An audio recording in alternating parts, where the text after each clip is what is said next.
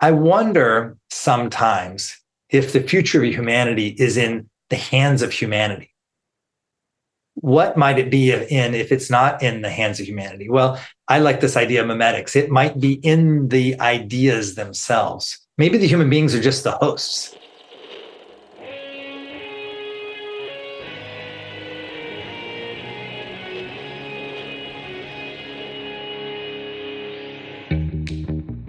Welcome to Back to the Future podcast. My name is Victor Sadia, and I talk with brilliant minds and hearts of people who want to uproot and transform the current health and wellness paradigm.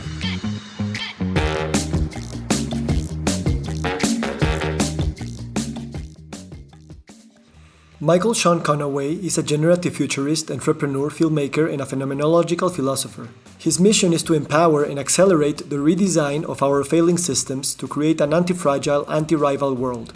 To this end, he helped to create the field of generative futurism, the practice of envisioning desirable futures at near and long time frames. We begin this episode by exploring the genre of science fiction and how it can change the direction of a life and a whole civilization. We talk about the phenomenology of time, a practice of experiencing the present moment beyond what words and narrative can tell us about it. And so, we go into a short guided meditation that allows for this experience to be had instead of explained. Michael Shaun then talks about the way we can imagine wildly improbable futures and the characteristics of leaders that go beyond titles, power, or fame. If you're hearing this podcast while running or driving, I recommend you take 5 minutes once we begin the meditation so that you can fully experience what phenomenology can teach us about being and time. Good morning, good afternoon, good evening. Today we have Michael Shaun Conaway. Michael, thank you so much for being here. Thanks, Victor. Really, really excited for this conversation. So tell me about science fiction and your early days uh, delving into that world.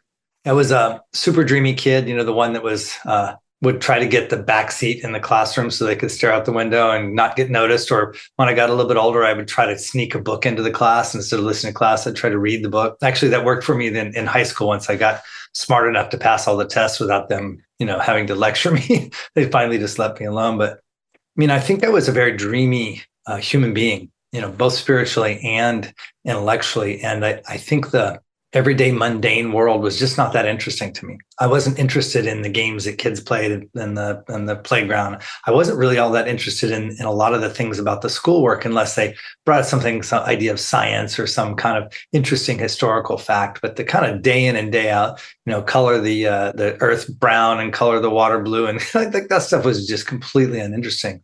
So I think when I uh, discovered science fiction, which must have been about the age of 10 or 11, um, I just felt like it was a portal into a world that I wanted to live in. So I read the books not because they were just great entertainment, but I really felt like almost like they were real places. And that from the time that I got to read that book, I got to go there. I got to be the hero. I got to uh, experience what it would be like to um, and this is very unique to science fiction, especially 60s and 70s science fiction. I get to be the, the one that all everything uh, uh, hinged upon the actions of this one character, and the one character had, had to have a, a, a kind of a, a, blend of kind of moxie and um, uh, savvy, uh, intellect, but also kind of keen capacity to understand people's emotions or or their energetic states and things like this. And so it really was a maybe a foundational or prototypal experience I had as a kid where I wanted to be that first. And then uh, later on, when I was a teenager, I wanted to be a sci fi writer. That's all I wanted to do is write about the future, write futuristic stories. Yeah, I'm listening to you and I'm recalling my first encounter with science fiction. And I think it's my first encounter with literature in general, which is Isaac Asimov's uh, Foundation series. And which I think is that, on TV right now, which is yeah. just so cool. Yeah. And, you know, we seldom, you know, we, we always think about and, and, and tell everyone about the profound impact that science fiction stories could have. Mm. But in my case, I'm, I'm just realizing that for me, it was really, really profound. Like, probably the most important book I read because it was the first book that opened so many uh, doors for me. And I didn't realize that until now.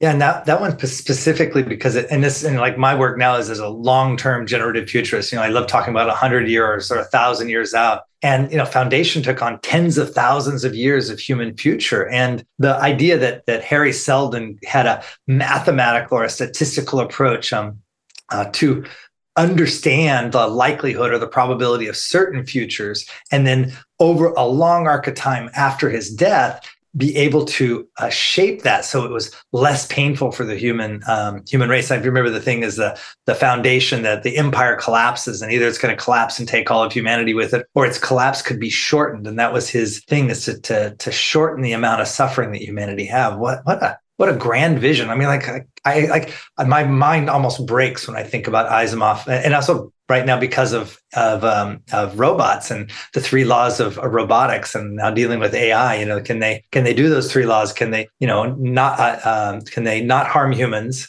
Can they do what humans say? And can they have a self preservation without violating the first two rules? I mean, that's, just think about it, it's so prophetic. And he was writing those books, you know, 50s and 60s and it's like you can think about it in terms of like oh you respect his uh, intellect you know his ability to think about these things which he obviously had had some raw horsepower and intellect and also ability to understand you know hard science because he's one of these hard science fiction writers but it's this imagination capacity and if you look at science fiction you look at uh, you know kind of going back uh, Mary Shelley and Frankenstein to me is like the first science fiction book uh, amazing um, then uh, uh, uh, you know Jules Verne, H.G. Wells, these people that really just had this imagination capacity that still is is is kind of um, mind blowing because they didn't have anybody else around them to copy.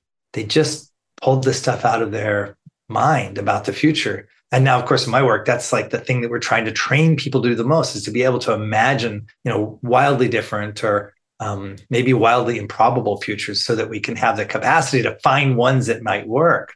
You know, in, in, in Foundation, um, they, they wanted to to shorten the amount of time that we're going through the dark ages and and that right. he wanted to do it in in a thousand years you know yeah. which i think is also prophetic because we in these uh, times where we believe that a, a, solution will come up and in two three years uh, humanity will turn around and I don't think so. You know, we, we've been building the way we, we live and, and, and we are uh, for so many centuries. I, I, think it's it's probably very reductionistic to, to talk about a dark age or a light age. But mm-hmm. nevertheless, uh, any transition will take centuries too.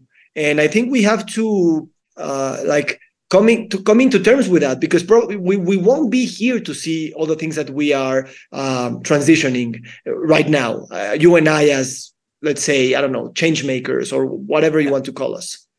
Yeah, I think that's a really important um, aspect. If if we're inventing futures or working at, on futures that we will never see, then it has an added benefit in the sense that, well, maybe I won't design it to benefit me. one of the things that human beings are pretty um, reliable for is I can invent something new, but I'm just going to at least one or 2% stack the deck for me and mine, right? and it's the stacking the deck for me and mine that gets in the, the basic um, underpinning of these systems. And then those things get um, exaggerated over time. Thinking about capitalism, you know, what a radical breakthrough! What a uh, an amazing uh, up leveling from the prior systems of you know aristocrats owning land and being able to lease land and these things to actually everybody being able to have a to be an owner of things ideas and land and things like that. And then you know the the the, the marketplace you know becoming not just a, a physical place but a, a commons where things could be exchanged. But embedded in that was the old system which was you know to make the aristocrats still in power. And to the day we have you know a different kind of aristocrat. Maybe they're dot com aristocrats now or high tech aristocrats or whatever but there's there's this capacity for that system to exaggerate the the thing that got embedded in it. So if we can think about what how would we design systems for a few generations, maybe even 10 generations ahead of us, you know, then maybe we can get our ego out of it, our own attachment to how it goes. I want to talk a little bit about what you said about this long-term evolution. One of the things that we certainly have um, very little capacity to anticipate is how long it takes to make these very large changes.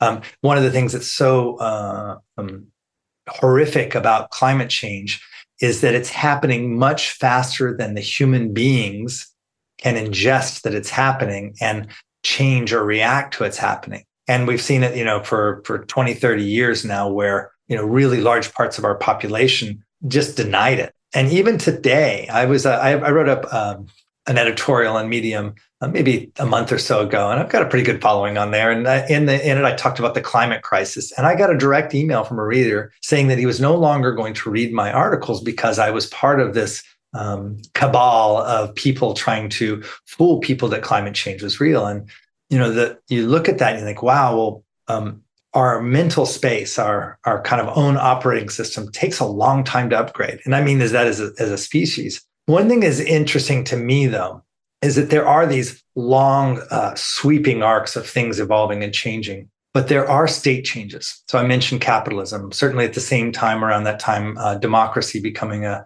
a newly experimental form of government, it's representational democracy, going away from parliamentary ideas to really, really kind of representative government. It was it was radical in its time, and it kind of swept across the the major um, major major social um, social institutions in the United States and France, of course, first most famously, and it was such a better system and such a better way to actually have people come together and do this kind of system of deciding things together. I mean, really, not without a king coming in saying, "Oh, you guys thought about it for a while. Now I'll make the decision." But no, they really got to make the ideas, and that maybe no one person should hold the power. We should have in the United States we had this balance of power idea that we'd have the judiciary, the the legislative, and the executive branches that would balance each other out and keep this kind of power thing from happening. Now, of course, here we are 225 years later, and it's breaking down it was a horse and buggy invention. You know, had representatives that got on their horse and their buggy and went to the state capitol to represent, you know, the local interests. And then the people from the state capitol get in their horse and buggy and go to Washington to represent the state's interest. And so um,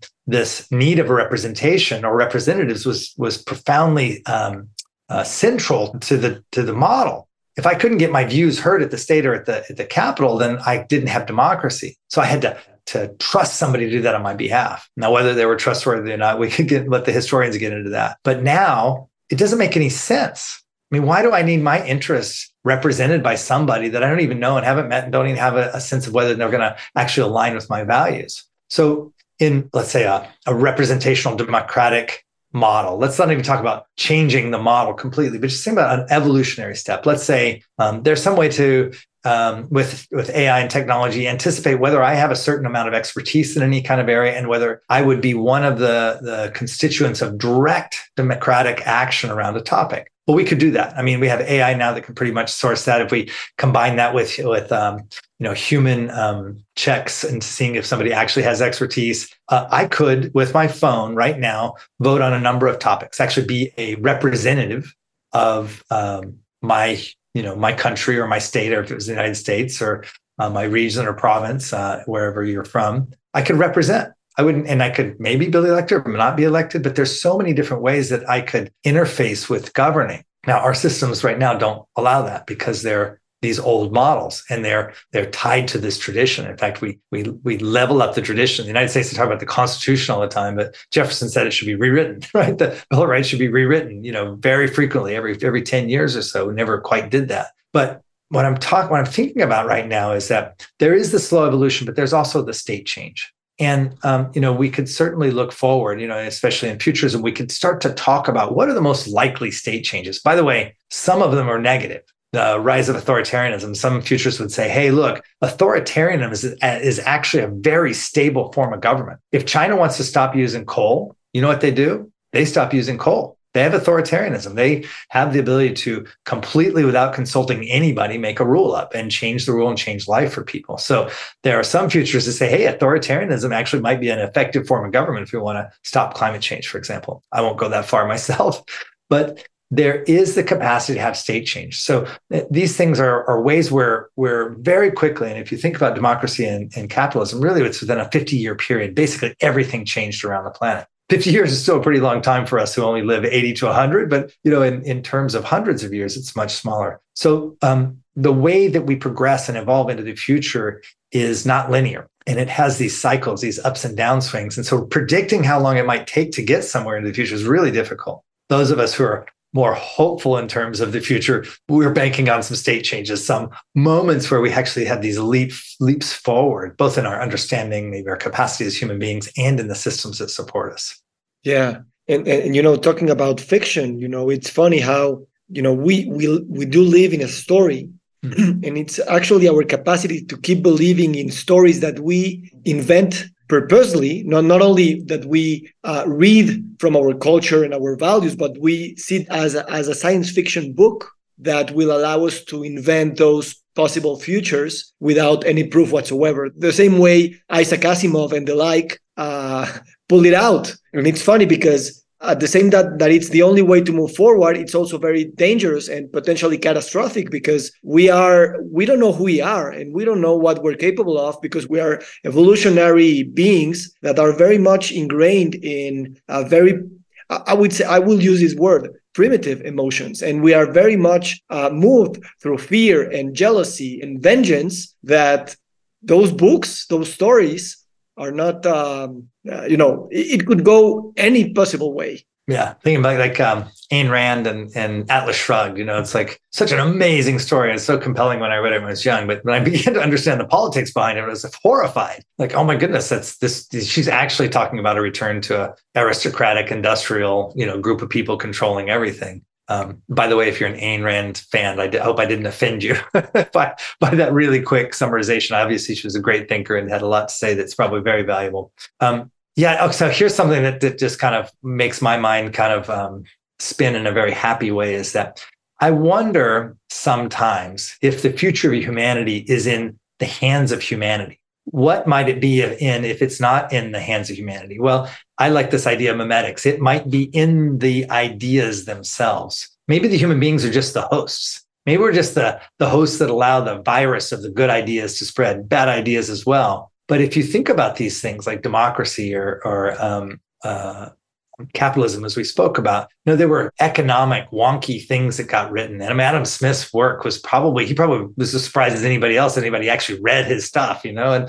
I know for myself and other writers who write in kind of philosophical disciplines, it's kind of shocking when somebody actually reads it. I mean, more than like the 10 people that always read it and comment and argue with you about things. Um, but I know for myself, you know, like in my own thinking, you know the the reading I did in science fiction, the study I did as a, a Buddhist practitioner and with Buddhist teachers and other great you know um, uh, philosophers and teachers of our time, and then my own study, my own really diving into reading the source documentation from a lot of philosophers and stuff. I could feel the ideas coming together in my head, and so many times I open my mouth to speak, and something comes out that surprises me. Now it doesn't surprise me because it's not something that can't be um, uh, reversed engineered. I can't look at the idea and say, oh, that just came out of the blue. Nobody's ever thought that before or said that before. Because if I do look, I say, wow, it's got a legacy of thinking from this person or that person or this experience. But the, the surprising part is that uh, very often there's not an experience of, in me at least, of authorship. More, it's like you and I are talking, and then suddenly an idea comes out, and then later I go back and I, wow, that was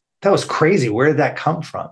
And I think this for me is the experience of of you know maybe it's the ideas that are propagating forward through time. I mean we are we are thinking and conceptual beings. That's an extraordinary thing and extraordinarily rare in the universe. I'm beginning to think that life may be very very common but in the way that we conceive of things or the way that we have a, a phenomenological experience of the world of our own consciousness and things going around that might be at, at least exceedingly rare if not impossibly rare so, in that regard, the things we are talking about are ideas that shape the way in which we sit on this planet and interact on this planet.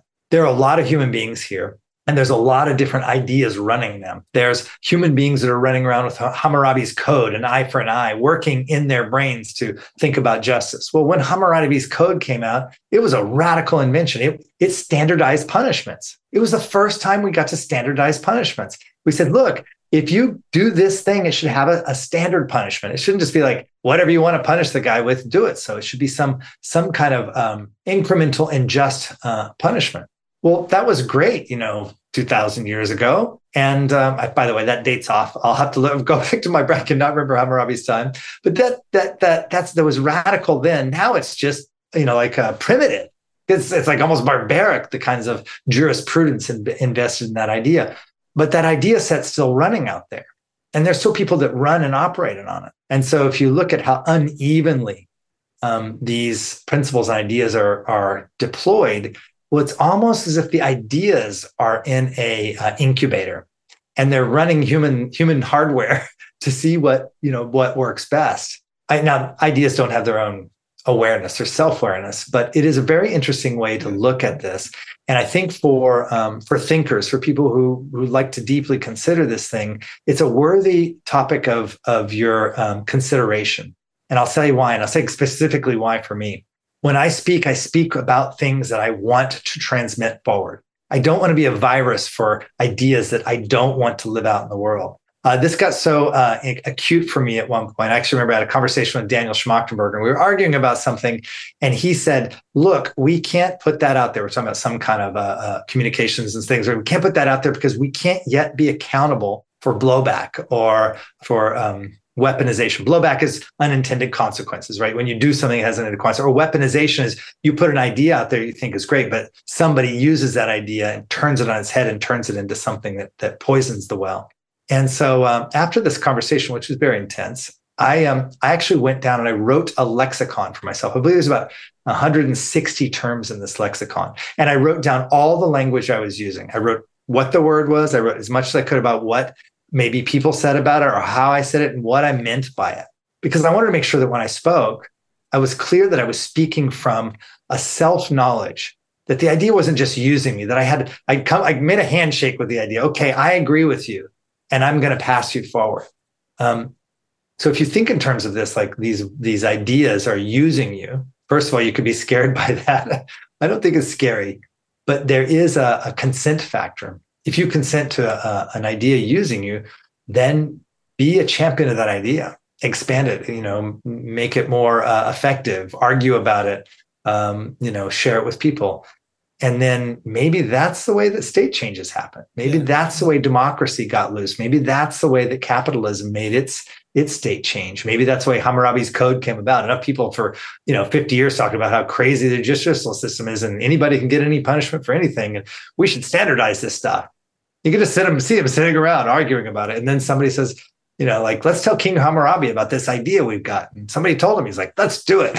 Hmm. like like it like all of the things that have ever happened seems to have happened in some uh, fashion of that little play that i put together for you.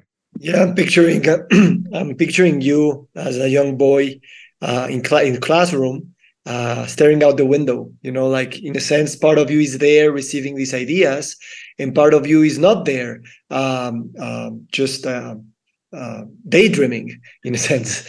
Um, tell me something when you when you say phenomenological philosopher or yeah. when you do phenomenology how do you explain that and how do you you know this is a, this is an experiential um, way of being in the experience so yeah how how yeah, do you so explain do I, it and how, how do you live it yeah yeah so the the easiest way to get phenomenological across is as lived so there's theoretical knowledge and theoretical philosophy. We might argue about uh, knowledge. What what is knowledge would be a great example. So um, you know, looking at what is knowledge, we have to decide what's knowing. We have to decide, you know, is there is there a unit of knowledge? There's all these things. But when we learn something, we don't measure those unit of knowledge. We don't even ask ourselves, "Am I learning?" Right? So, um, uh, you know, warning is something that's knowledge. Epistemology is a you know kind of in the world of theory, and it really helps us understand the world. Nothing wrong with that at all. But there's a, a a sense in, in, the phenomenological philosophers, Husserl and Heidegger, I'm thinking of too, um, Merleau-Ponty, uh, these philosophers said, look, maybe we should just stop for a minute.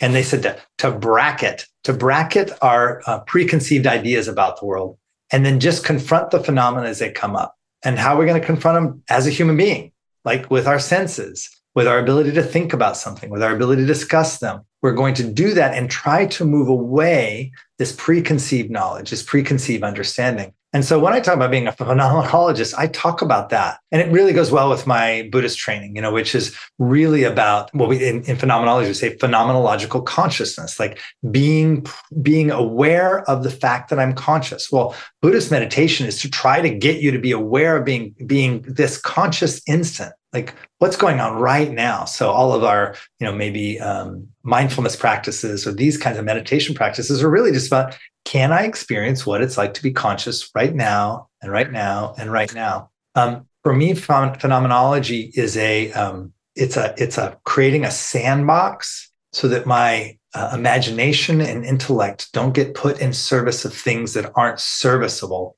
for human beings. I really want to think about things in terms of spiritual practice or intellectual practice, philosophical distinguishing. I want to think about things in terms that other human beings can learn something from them. They can have some experience. And so, um, and maybe that's also, you know, maybe that's also how I'm made up. You know, maybe that's part of my um, beingness is that I'm not a, an analytic philosopher. I'm not a theoretical philosopher. I'm very much about this human life. And um, you can apply that to almost anything. You know, you can really look deeply. Uh, my my daughter's studying um, uh, the philosophy, economics, and politics, and we were talking about GDP this morning. And she said, you know, like there's a lot of research that ties democracy and capitalism to to increase GDP. And I said, well, that's fantastic, except if there's a couple of billionaires and you know 200 million starving people, the GDP is still high but there's still people starving. And so, how do we get to that phenomenological experience? What is the experience of being a human being? Because if we can't account for that in our philosophy, then we end up in uh, what do they call statistics? Lies, lies, lies, and damn lies, or something like that. Or lies, li- lies, damn lies, and statistics is the saying, right? So, yeah, I th- thank you for asking. You know, a lot of people don't know that word. Uh, another part of the, the phenomenological philosophy aspect is ontology, which is a study of being.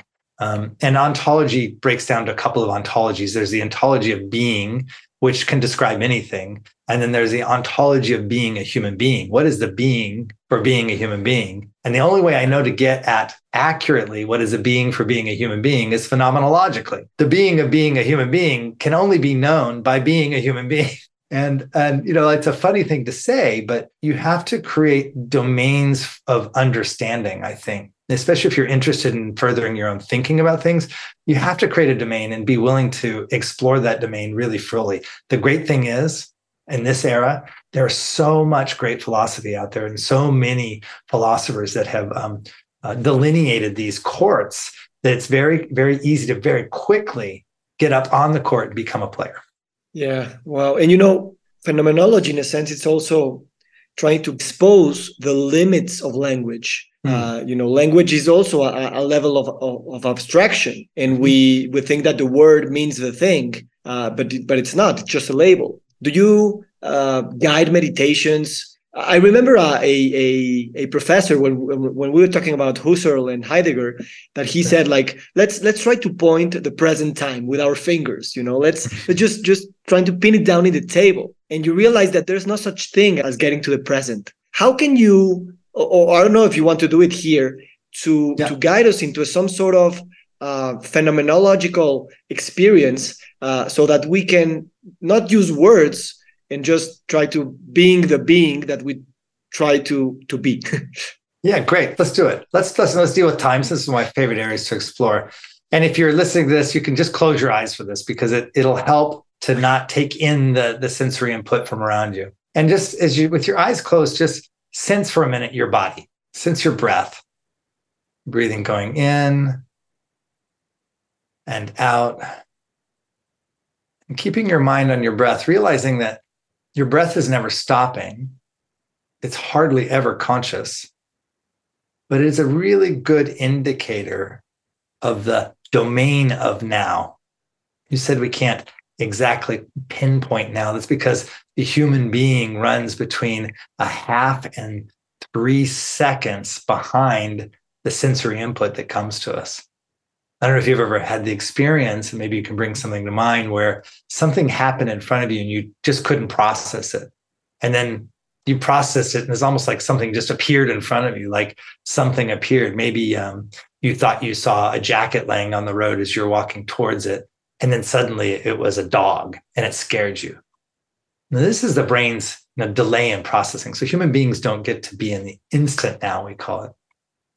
But we have an experience of now. And if you just sense this moment, this maybe this moment since you closed your eyes, that's something we described as the ongoing now. And ongoing nows kind of follow one after the other, and they, they have some cohesiveness to it. Maybe if you think about it before you close your eyes, there was an ongoing now that was present that was replaced by this ongoing now. And maybe we even created a new ongoing now when I started talking about ongoing now. There's a sense of expanded now that, that is the domain of being a human being. And the really interesting thing is if you just sit here for a minute, you'll begin to understand that you've never experienced a thought or a feeling or have taken an action that's outside of the domain of your ongoing now. Now, we have a past, We have memories of things that have happened before, photographs of ourselves as a child. But it's pretty clear that we can't be in the past. In fact, as a phenomenological exercise right now, I'd like for you on the snap of my fingers to go back 10 years into your past. One, two, three.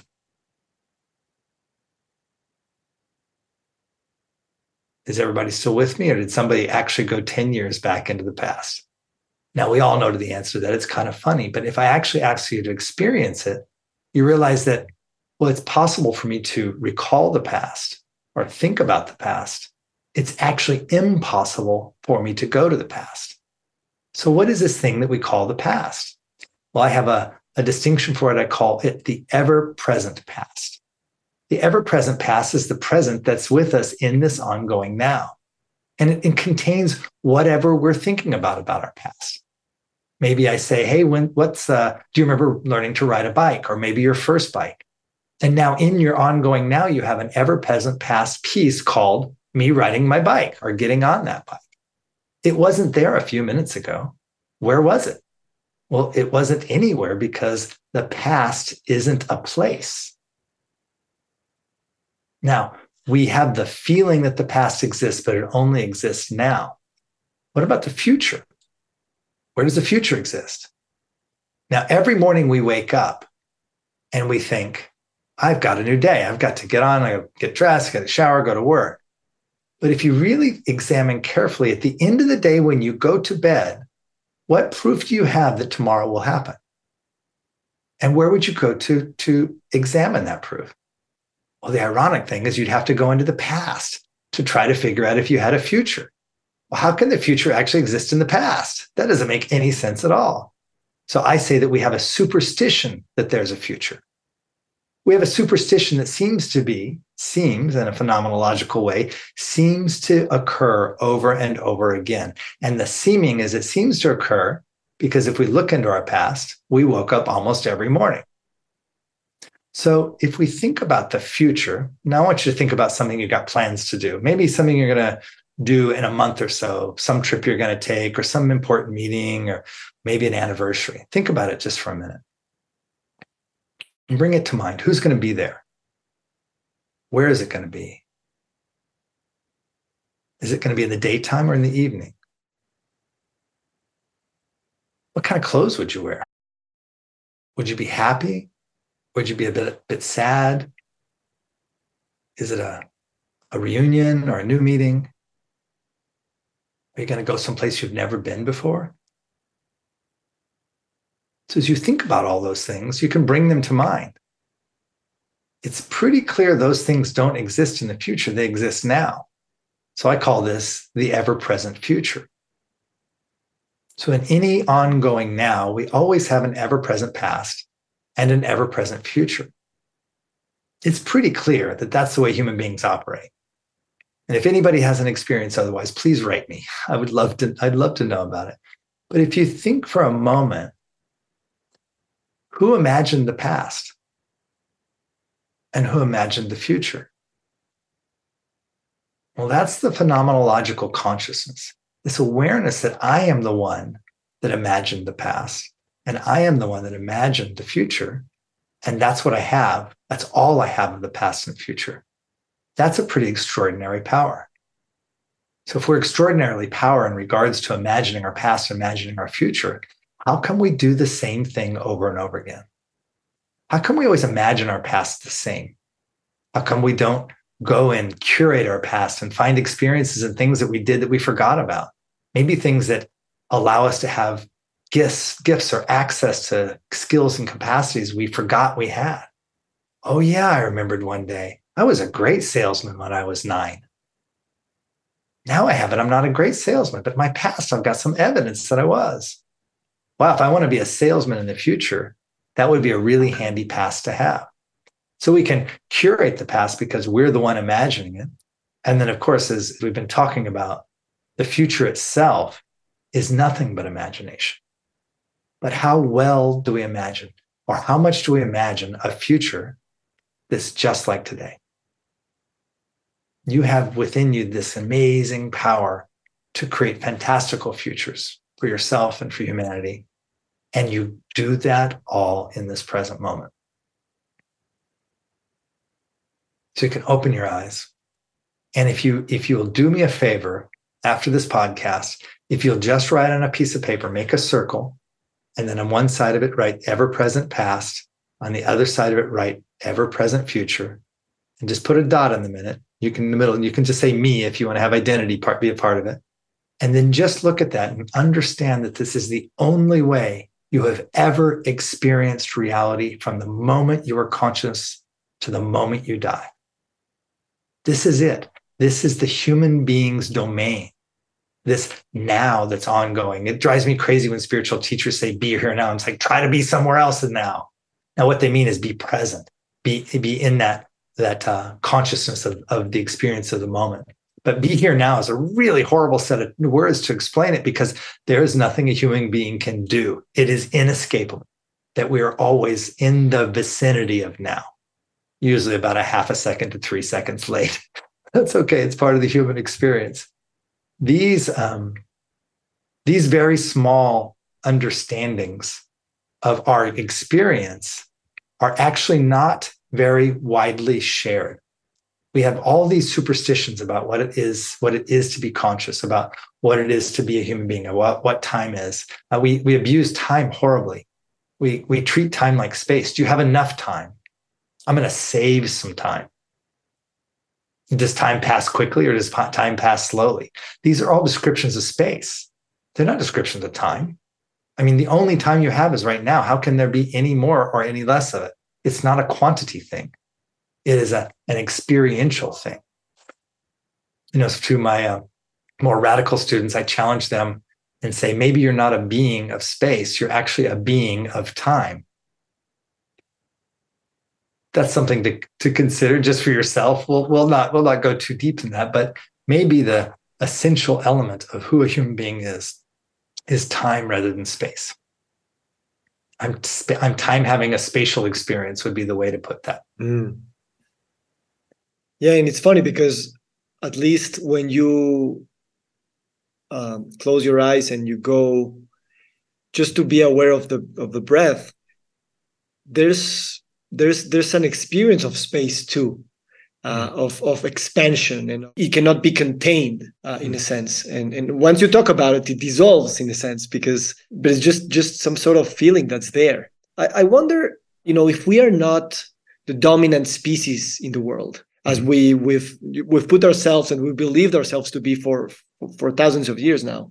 Um and these circle when we are there and, and you say this is a human being's domain. This is this is what human beings they inhabit that.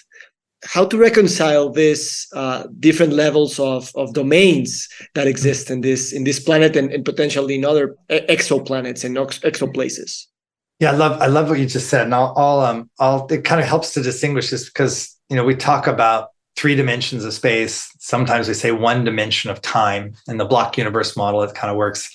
There's some real there's some real problems with that because time is not consistent in the universe. There's no now everywhere in the universe simultaneously because of the rate of change of time is variable. The rate of change of time is variable and the and, and the rate of passing of time is variable. Therefore, there's it's impossible to measure it in two places independent of the places. There's no there's no place where you could stand to measure time in two places you can only measure time in another place by your own time, which means it's relative. Once it's relative, then they're no longer they're no longer the same.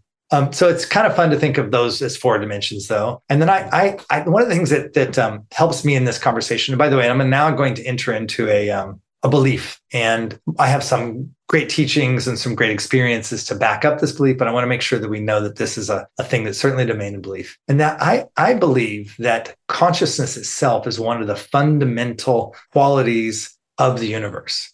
You know, like by qualities, I mean, if, if you take water, uh, wetness is a quality of water. It's just one of the qualities. It, it, you cannot go into a lake and not get wet. It's a quality of water. If you're in water, you're wet. So one of the uh, qualities I would say of the universe is consciousness. Now, I don't mean human consciousness. I don't even mean sapiens consciousness, which is to be self aware in some way. I mean this kind of larger notion of well, in Buddhism, we call it, you know, Rigpa, uh, bodhicitta, Buddha nature, this self existing awareness, this sense that there is um, not with a, a being like God having a consciousness, but that, that this notion of consciousness uh, exists out in the world, exists out in the universe as a quality. And if you can, if you can take that leap with me, then you can begin to maybe even see consciousness as a fifth dimension, we have the three dimensions of space, one dimension of time, which is not measurable except for right where you are in your, your precious moment, as I call it. And then we have consciousness. And the very interesting thing about doing that is the minute that we remove the consciousness from being an emergent quality of a human being or an emergent quality of our brain. By the way, if you're following right now all the debates about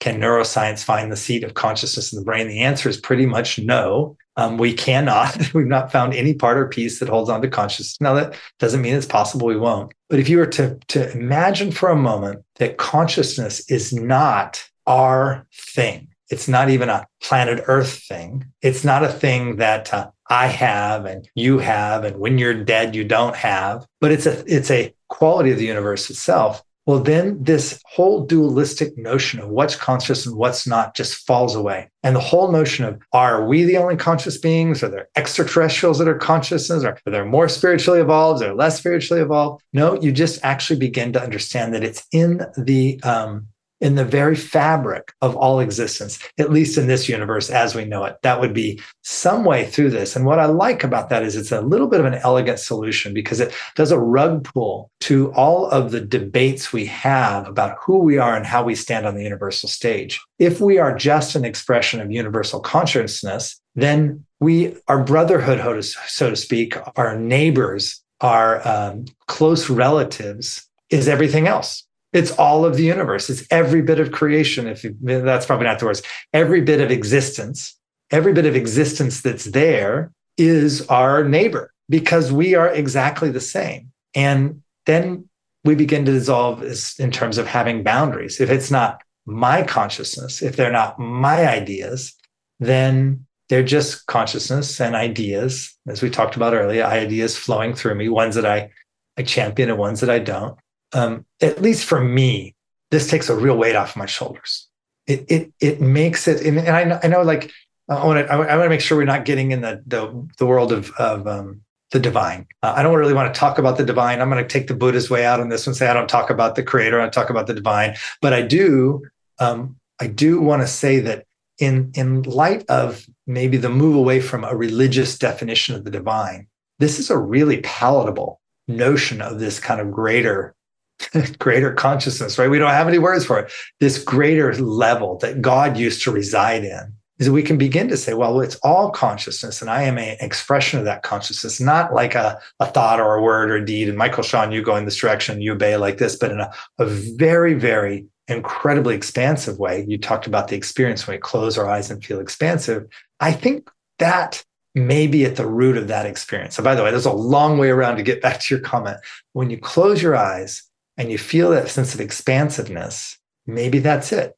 Maybe that's not, that's the experience of universal consciousness, not like a thing, but that it's out there and everywhere. And uh, a lot of meditations I guide people on to, are to literally imagine yourself expanding, expanding, expanding to the size of the universe. And this allows this kind of dissolving of the boundaries of, of your specific existence and maybe the fundamental existence of all existence. Wow.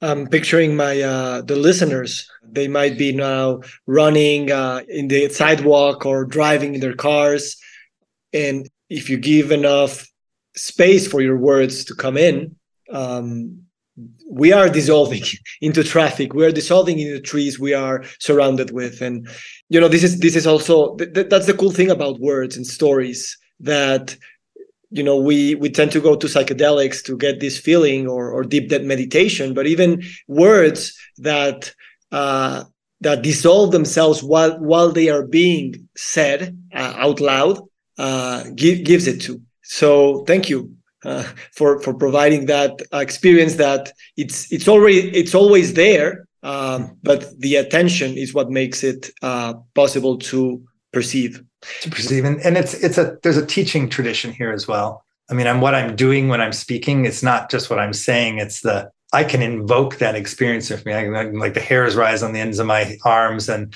suddenly I start to feel boundaryless, and I speak from that state. So it's a, a transmission of state. And so my teacher, um, my my main guru, he passed away in the mid '90s. His name was Urgyen Rinpoche, and he did this amazing thing called the pointing out instruction. And he would say, "I'm going to lift my hand up in the air, and then I'm going to let my hand hit the table in front of me. And when my hand hits the table, you're going to be in the presence of your natural state of mind. And he would just do it. Oh, and then he'd raise his hand and say, I'm going to raise my hand and then I'm going to let my hand fall to the desk. And the minute my hand hits the desk, you're going to be in the presence of your natural mind. And he would do it for hours and just again and again and again demonstrate that experience. And eventually all of it just started to, to blur.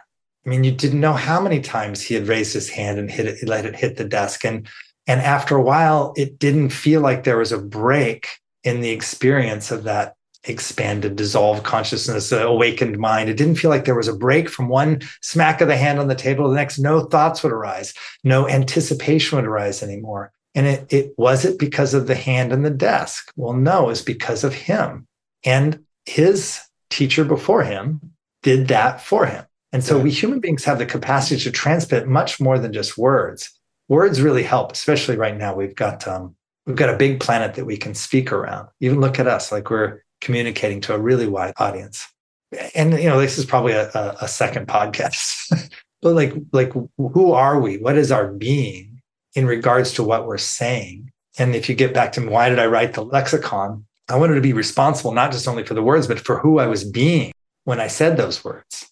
Thank you, Michael Shaun. Thank you. Um, the, I want to explore with you this notion. You're, you know, on top of all the labels that you've put yourself as as creator, filmmaker, community uh, gatherer, whatever. Uh, I want to explore this notion of the leader. You know, the leader as healer, and leader in in the business space, and leader in the community space. It's funny because uh, what, what I'm, you know, now that we are breaking with these notions of of spatial uh, arrangements and hierarchies. Um, how will the notion of leadership uh, hmm. evolve as this property of community? Uh, as you said, wetness is a property of water. Leadership is also, in a sense, a property of community, you know, in the way we have constructed our social structures. How to keep evolving uh, this term of leader?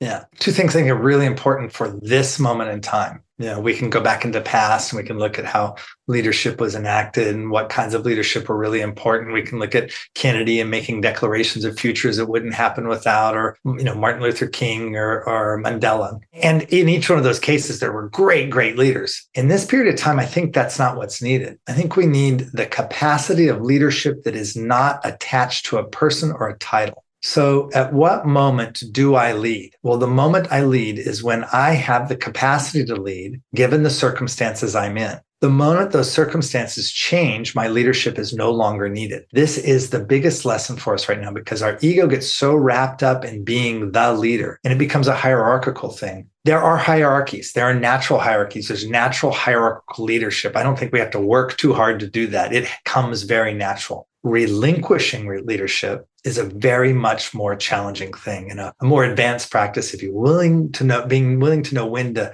let go of the leadership. There's another model that's actually an ancient model at least it's a, an indigenous model uh, and that's um that's what i, I was taught uh, is the leadership of the stag. Now the stag um, does not lead the deer into the meadow. The stag follows behind often staying on higher ground to be able to watch out to make sure the space is safe.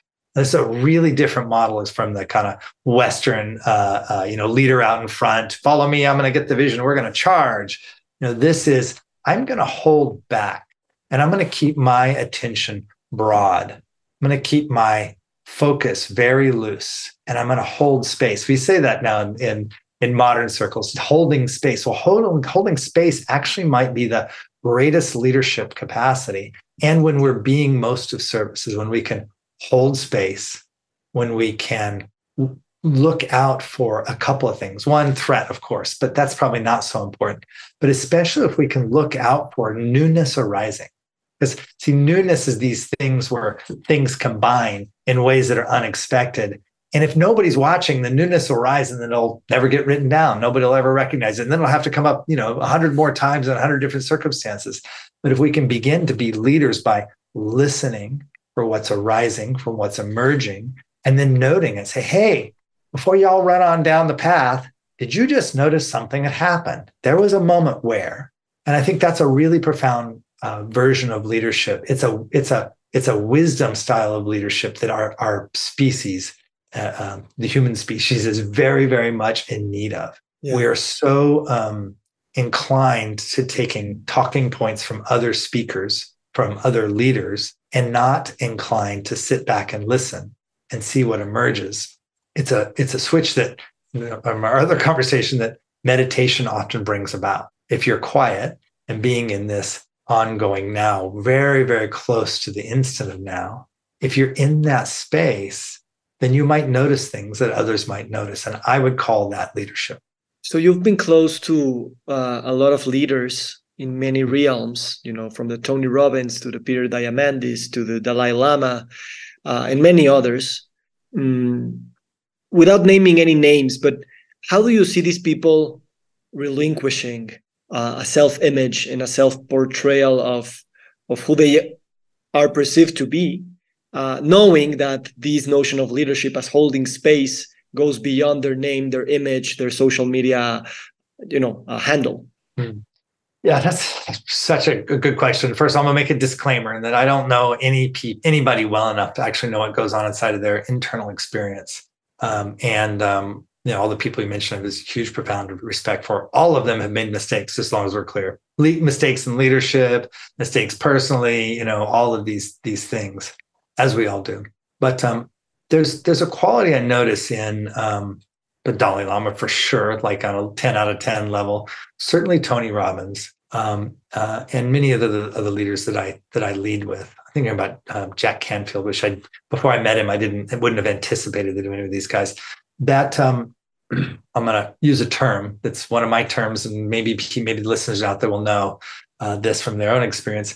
If not, I'll try to explain it a little bit. This is a a quality of in the present moment being called into being so there's a thing that we are every day, kind of going around. I just, you know, made dinner with my wife and my daughter's over here and I'm enjoying it. And then uh, I got to go hang out with my friend Victor on a podcast. But the minute you sit down and ask me a question, suddenly all that shit goes away. And I'm in that sense of listening. I'm listening to the questions and I'm not just listening to your questions. I'm listening to what's arising in me.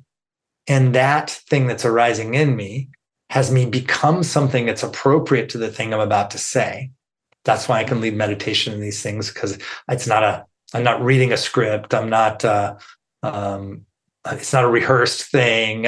It's just really what's coming up. You know, so the, in the 80s they called it channeling. I just call it, you know, having becoming the thing that needs to be become in the moment. So there are people out there that are called into being that the universe calls them into being. And we we talk sometimes about the states of uh, of consciousness or these stages of consciousness. And the, the fourth stage of consciousness, in my thinking, is this uh, expansive, uh, unlimited consciousness. expansive because of that feeling you said when you close your eyes and you feel expanded. That's one piece. And unlimited, not I get something unlimited, but my availability is unlimited. I'm available for whatever needs to happen in an unlimited way, whatever needs to come out of my mouth. I am not going to be a filter. I'm just going to be here and be present. And I'm completely available in an unlimited capacity for whatever needs to pour through me. So some of these leaders are like that.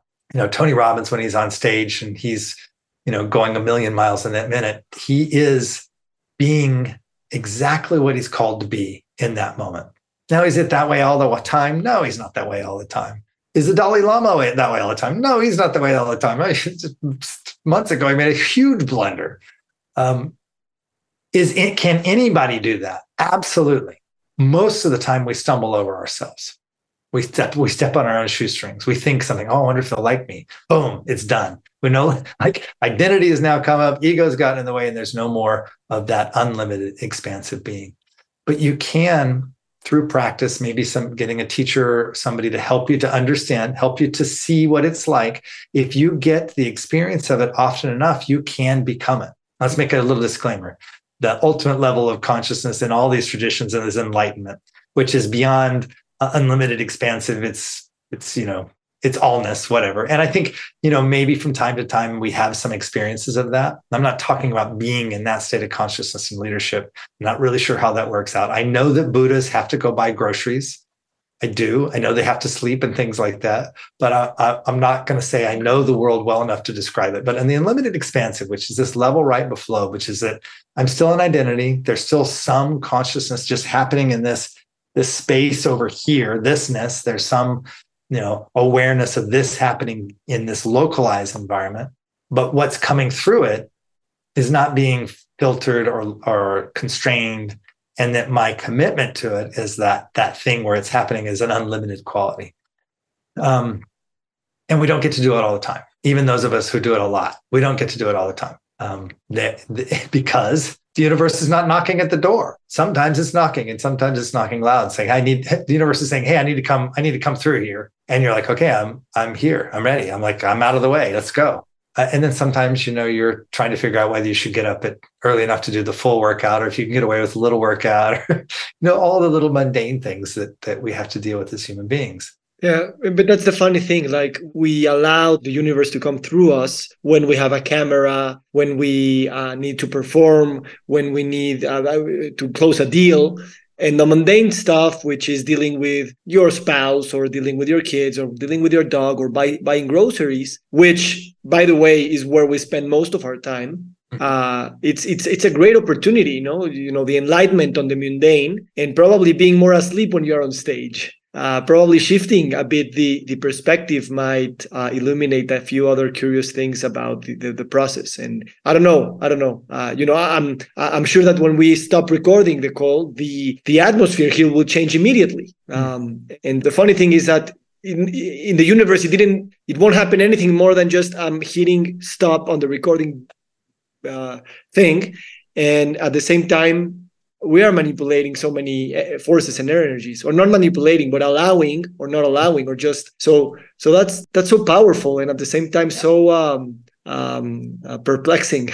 It's human. Yeah i mean it's it's like um no matter how spiritually evolved you are unless you're willing to let the body drop away which means dying um you still have this human experience and we have all these patterns in us our language language patterns our patterns of how we are with our, our spouse our patterns of how we are grocery shopping or doing other things. Um, but you can't upgrade all those spaces. You can bring uh, first of all the most simple thing you can do is bring loving kindness to all of them.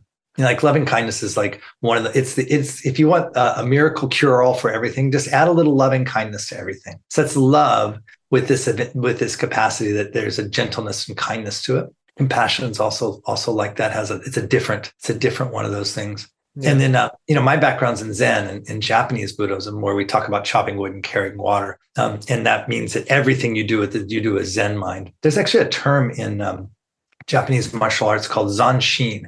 It means continuing mind or continuing presence. Um, and the way I, uh, the way it was described to me the best was that, uh, you know, in, in Japan they have this um, kind of opera called kabuki, and it's with the white face paint and very traditional um, uh, garments. And um, it's said that the master uh, kabuki performer does not lose their, um, I guess we'd say in, in English, our character, their being in the being of the of the story. They don't lose that even when they pass behind a wall. In other words, even when the audience can no longer see them, they hold this zanshin, this continuous spirit quality to them. And if um, I want to just just just for to say something, we'll get off this call, and then my, my love won't be for all the people of the world that we're talking to. My love will just be for you. and it'll be instantaneous, like you say. And I'll have that feeling of, of, of love and generosity too. But there is a state change there. I just want to make sure everybody's okay with that. There's nothing wrong with not being enlightened, you know, eh, eh, enlightened and holding the whole universe inside even every given moment it, it's probably not even practical to think in terms of that way. But by taking this term zanshin and think about this continuing spirit, maybe we should just call it that. I don't need to know the Japanese, but that the spirit that we we have, and I mean by spirit, I don't mean like a soul. I mean the spirit of the thing. So I'm talking in a way, I've got a tone of voice. There's a spirit of the thing that's generous and kind and expanded. if I can continue the spirit of the thing into the next thing I do, that doesn't mean I have to be um, inspired or inspiring or anything like that. But if I can keep that feeling, that maybe the feeling of the expanded heart, I mean, I can feel that sensation in my heart, that sense of expansion. I think that I think I, I, I don't say that as I'm not saying that as a response to what you said, but I'm saying that in terms of something that we can attend to in a phenomenological way, something that we can attend to to see if we can practice that long enough that it becomes a habit. Uh, well, I think that's that's um, a good invitation for science fiction writers um, to to try to write those those possibilities instead of you know I won't I won't describe the whole genre, but you know, going beyond the for the force of good fighting the force of evil and all these dynamics of stories that we have been rewriting across uh, millennia. I think science fiction it does have a lot of that, uh, but you know, merging it with the technological possibilities that we now have and can now even dream beyond what they dreamt a hundred years ago uh, and merging this um, what you just described with which goes beyond words to put it into those stories and merge it with the practical way that we're living now with airplanes and AI and and and, and Zoom calls. Um, I think it's it's uh, it will be very cool and and and probably will transcend also the, the written page and will go into the, our screens and it will go into our um, ears and that will also change um, uh, the virtual selves that we are uh, through this uh, possibility of, of of boundlessness and of continual consciousness and I don't know how you called it. Uh, Zanshin. Zanshin. Um, uh, yeah, through uh, the the ones and zeros that make possible this call and and and and the audio that's been recorded and then replayed several times throughout time and space. Yeah, I, I um, if you're listening to this, I hope you've been affected by it. I hope it's had a, a material impact on you, not just an intellectual impact, but a material impact. In that regard, the world is a mysterious place that you and I are here in this ongoing now present moment with one another. I'm I'm pretty sure that's accurate. I'm pretty sure that I'm seeing a good representation in front of you. I can sense you and feel you. But what's amazing is somebody could be listening to this in 10 years and be sensing and feeling this moment in their current moment that this thing actually arrives in their ongoing now and has just become a new thing again. That's, I mean, that's our, only our generation have ever had that capacity. I mean, you could write a book that would do that, but boy, it had to travel a long way and it had to be unpacked line by line. But this thing we're doing now, I mean, we have some amazing powers, um, some amazing gifts and ways to share.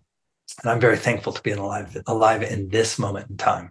Me too, my friend. Thank you so much and also uh, play with the possibility of after the recording gets uh, gets saved on the hard drive also the beautiful possibility of just hitting uh, delete.